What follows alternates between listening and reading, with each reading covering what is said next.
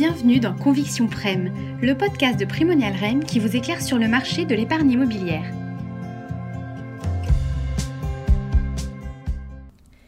Afin de faciliter l'écoute de notre podcast sur les convictions immobilières du premier semestre 2018, nous l'avons découpé pour vous proposer un épisode par classe d'actifs. Celui que vous vous apprêtez à écouter analyse le secteur de la santé et de l'éducation. Alors venons-en à la santé. Cette classe d'actifs est constituée des cliniques, des EHPAD ou des résidences seniors. C'est une classe d'actifs dans laquelle Primonial Reim est l'acteur leader en Europe. On sent un réel intérêt des investisseurs sur ce secteur. Qu'en est-il des premiers intéressés qui sont nos seniors? Eh bien, euh, je dirais qu'il y a eu un récent euh, sondage euh, de l'IFOP qui a été réalisé pour connaître l'avis des seniors vis-à-vis des maisons de retraite. Et il nous donne une vision très intéressante de la projection de ces seniors dans l'immobilier de santé. En effet, ils sont globalement conscients qu'après un certain âge, le maintien à domicile est compliqué et la perte d'autonomie est leur principale crainte. C'est pourquoi ils sont nombreux à se dire prêts à intégrer une maison de retraite qui proposerait un service 24 heures sur 24, 7 jours sur 7, afin de ne pas imposer euh, de contraintes, à leur euh, famille et euh, dans le cas où ils viendraient à perdre leur autonomie. Alors concernant maintenant l'immobilier, eh bien le volume d'investissement en France connaît des évolutions euh, positives puisque en 2017 on était à 500 millions euh, d'euros investis, on devrait passer euh, autour des 700 millions d'euros investis d'après les dernières projections pour 2018. Concernant les taux de rendement, ces derniers sont toujours en compression avec 4% pour l'immobilier prime en EHPAD et 5,25% pour les cliniques.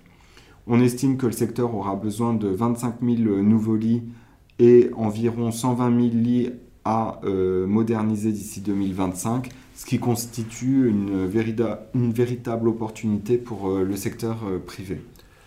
Effectivement, et, je dirais quel parcours pour, pour l'immobilier de, santé qui, il y a 4 euh, ans, je dirais, était encore un secteur beaucoup plus confidentiel qu'il ne l'est aujourd'hui dans, l'univers euh, de l'immobilier tertiaire.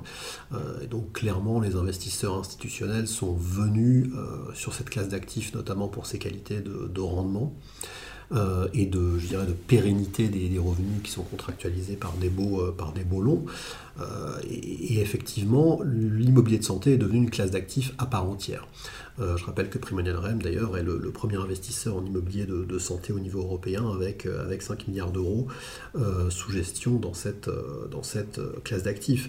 Ce qu'on voit, nous, en tant qu'investisseurs, pour les années à venir, bah, c'est un marché qui est quand même mu par un déséquilibre assez frappant entre l'offre et la demande, avec une demande qui elle-même est propulsée, je dirais, par, par la démographie, notamment dans un pays comme l'Allemagne, où euh, à la fois le nombre de seniors et à l'intérieur de ce nombre, euh, la part des personnes de plus de 80 ans euh, va augmenter de façon drastique jusqu'en 2050, avec des besoins en, équipement, je dirais, d'immobilier de santé et d'hébergement des seniors, qui aujourd'hui ne sont pas satisfaits, même dans un pays comme l'Allemagne. Et quand on, regarde un pays comme l'Italie, c'est encore plus le cas.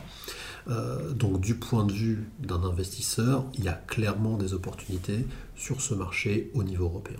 Donc une belle évolution pour cette classe d'actifs. Le point de vue de nos experts sur le marché de la santé et de l'éducation touche à sa fin. N'hésitez pas à écouter la version intégrale ou bien un épisode axé sur une autre classe d'actifs.